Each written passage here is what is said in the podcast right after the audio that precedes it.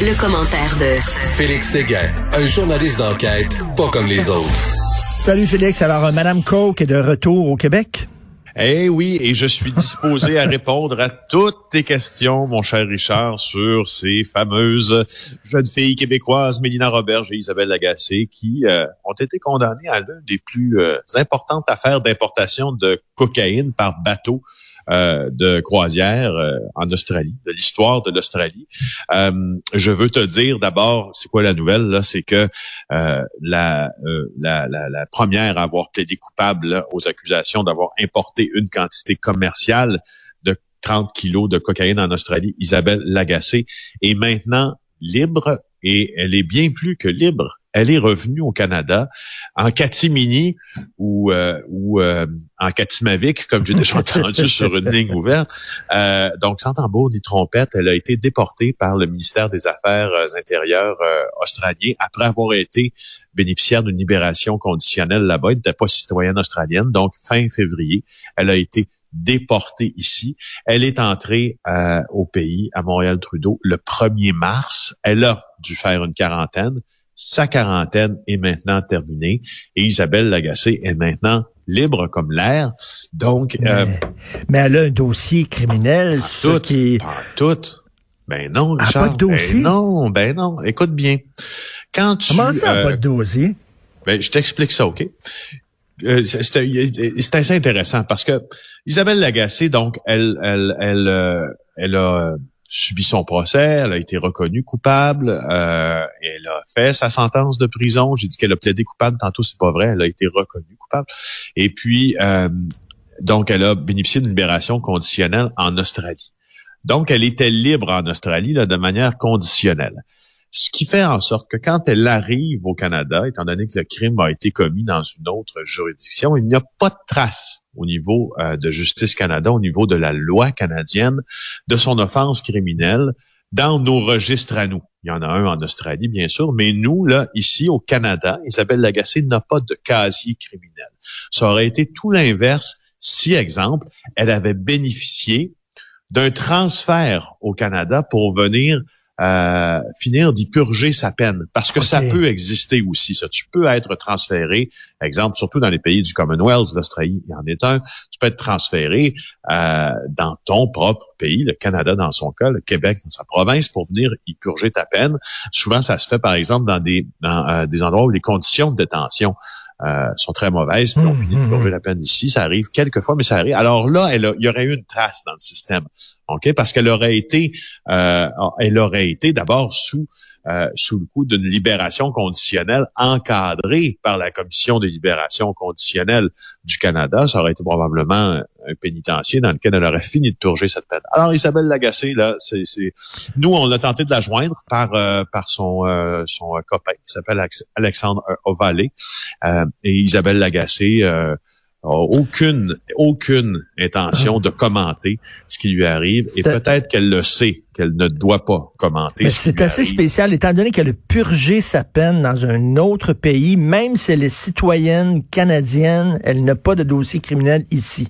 Ben, c'est justement. Mais tu sais, Richard, cette histoire-là, là, d'ailleurs, là, moi, je n'ai jamais vu une histoire aussi populaire en termes de clics que celle-là. c'est incroyable, Richard. La minute où on a publié cette nouvelle-là, c'était pas, c'était pas un dossier d'enquête fouillé, là, parce que moi, le dossier d'enquête là-dessus, je l'ai fait, je me suis rendu en Australie en février 2017 pour faire une émission de JE là-dessus uniquement.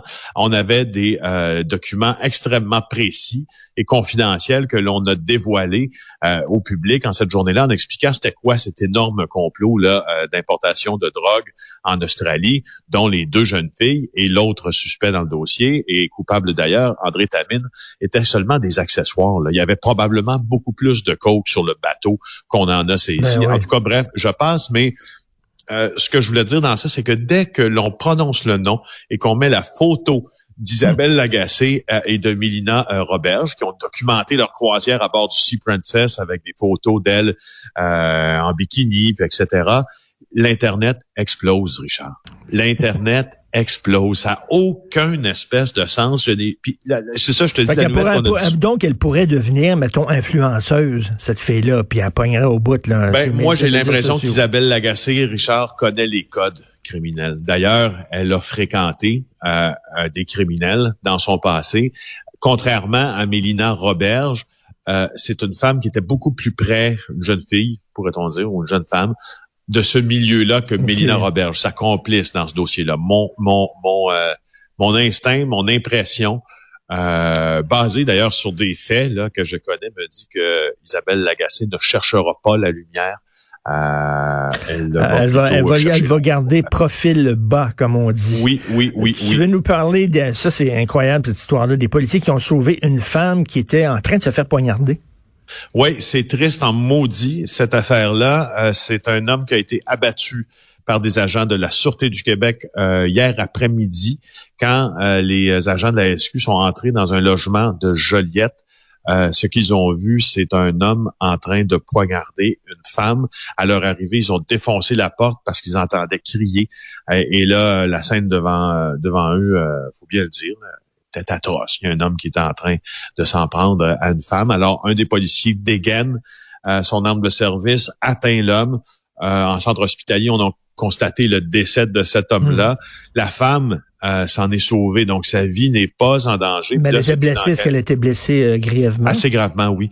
Mais sa vie n'est pas en danger. Puis là, bon, ben c'est le bureau des enquêtes indépendantes qui va, qui va va justement enquêter là-dessus parce que une personne qui a été euh, qui a été tuée lors d'une intervention policière. Mais je sais pas si ça te rappelle quelque chose cette scène-là, Richard. Toi et moi, on a vécu dans le cadre d'une formation à Boscoville de la Sûreté du Québec ben exactement, exactement on entrait dans une maison, toi et moi, on avait notre arme à feu, puis il y avait un gars qui s'en prenait à une femme. Là, Oui, parce qu'on a suivi, là, pour les gens qui nous qui nous écoutent, là, moi et Richard, euh, une formation sur l'emploi de la force pour regarder, ben, mon Dieu, pourquoi, quand et comment les policiers servent de leur arme. Puis là, on a des scénarios, et ça, c'était un des scénarios. On entrait dans une pièce où il y avait un homme qui était en train de s'en prendre à une femme.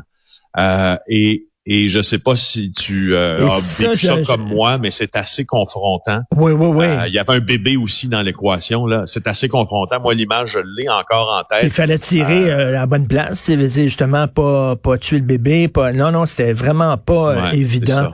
Est-ce qu'on a des nouvelles de la panthère grise qui voulait qui voulait poursuivre Justin Trudeau? Là? la panthère grise est bonne. Diane Blain, la panthère grise, oui. bon, ben, Madame Blain, là, il y a un petit hiatus là, dans le procès euh, en diffamation qu'elle a intenté contre Justin Trudeau.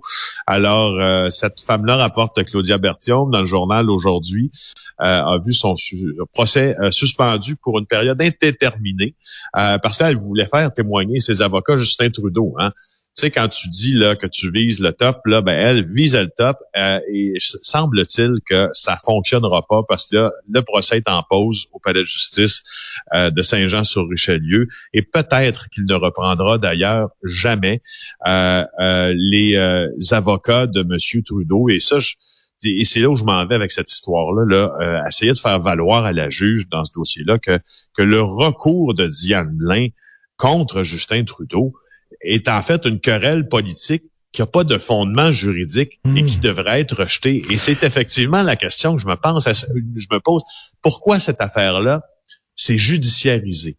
Est-ce qu'on est en train de faire perdre le, un précieux temps, puis Dieu sait que la justice en a pas trop à perdre là, aux tribunaux en judiciarisant euh, cette affaire-là, d'après moi, oui. Mais tu sais, euh, moi, je suis d'accord avec toi, mais tu sais qu'il va y avoir des gens sur les médias sociaux qui vont dire, ah ah, le système protège Justin Trudeau. C'est pour le protéger qu'ils vont faire annuler le procès. Ben non, ça aurait dû jamais se rendre. Ça aurait dû, ça aurait dû jamais être accueilli cette requête-là, ben au fond. Euh, parce que tu as absolument raison. Je me posais aussi cette la première question, amenait la deuxième, la seconde.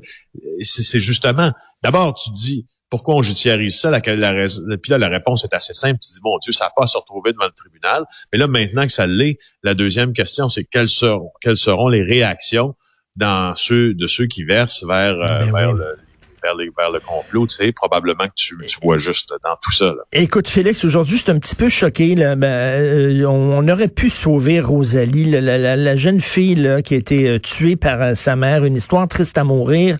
Et on voit qu'elle était dans une maison d'hébergement pour femmes en difficulté. À un moment donné, elle a menacé de, de mettre le feu à une intervenante. Et là, on dit, dès, dès ce moment-là, il aurait dû appeler la police parce que ça, ça montrait que ça fermait pas juste. La fille avait des problèmes. Et à un moment donné, elle a décidé, elle, avait trop de problèmes, elle, elle, créait trop de problèmes dans la maison de résidence. Ils ont dit, bon, il va falloir que tu quittes. Ils ont pas, ils ont pas trouvé un autre endroit où elle pouvait aller. Et finalement, elle est partie avec sa jeune fille et ils ont pas appelé la DPJ en disant, écoutez, il y a une fille qui a des problèmes, vraiment, euh, de psychose et tout ça. une jeune fille de deux ans, elle vient de quitter tout ça. Il n'y a pas eu de suivi. Tabarnouche. c'est les drapeaux rouges là, qui étaient, ah. c'est les drapeaux rouges que selon le coroner, là d'ailleurs, parce que c'est le coroner aussi là, qui est chargé de faire la lumière sur la mort de la petite Rosalie en avril 2018, qui a euh, qui euh, a évoqué ces fameux drapeaux rouges-là dont tu parles trois ans après la mort de la petite. On avait été indigné par ça, à juste titre euh, aussi. Ben c'est la coroner qui note ça dans son enquête. Alors, il y a pas... On dirait que on dirait qu'elle est tombée, mais comme on dit, vraiment vraiment entre deux chaises euh, à la hmm. maison Marie Rollet, là, qui est un centre d'hébergement pour femmes. Euh, et là, ce que, ce que le coroner dit, parce que c'est ce qui est intéressant hein, dans une enquête du coroner, c'est qu'il y a évidemment un coroner au Québec, euh, ben, partout d'ailleurs sur la planète, mais c'est un coroner, c'est particulièrement dans notre système à nous qu'on le voit, euh, a le pouvoir de recommandation et ces recommandations sauvent souvent des vies notamment. Euh, il y a de grandes réformes qui ont eu lieu après des enquêtes du coroner et certaines enquêtes publiques aussi du coroner. Dans ce cas de, dans le cas de la petite Rosalie, euh, on veut la coroner veut absolument qu'une meilleure communication euh, des infos essentielles à la protection de l'enfant, puis qu'il y a des intervenants que leur job là ce soit, ça, ça, ok, toi là, tu vas être en charge que le lien se perde pas, puis de ben communiquer toutes les informations nécessaires à la sécurité de l'enfant. Tu peux pas, tu peux pas laisser, aussi. Ben, tu peux pas laisser la mère partir avec sa petite fille, la mère là, qui était tellement en état de psychose qu'elle voulait euh, mettre le feu à une intervenante. Tu peux pas la laisser partir sans soit appeler la police, soit appeler la DPJ, soit appeler en disant ben là, elle était ici chez nous. Ils l'ont laissé partir puis ils ont pas ils ont pas appelé parce qu'ils ont dit on voulait pas briser le lien de confiance avec cette fille-là. On voulait qu'elle ait confiance en nous, qu'elle que, dise pas ah, ils m'ont dénoncé puis tout ça, puis donc euh, qu'elle se sente bien puis qu'elle puisse revenir. Ben non, mais c'est bien beau le lien de, le lien de confiance, mais écoute là, là on parle de la protection d'un enfant là. Oui, puis tu sais, le lien de confiance, il a été rompu euh, ben avec euh, la mère Audrey Gagnon, euh, et tu sais qu'elle a été déclarée coupable hein, du meurtre au deuxième degré. C'est triste à mourir. Écoute, elle a eu une vie, de, tu sais, je veux pas excuser son geste, bien sûr, mais il y a des gens qui ont des vies vraiment de, de misère. Merci beaucoup, Félix. On se reparle demain. Félix Séguin du bureau d'enquête et animateur à JE.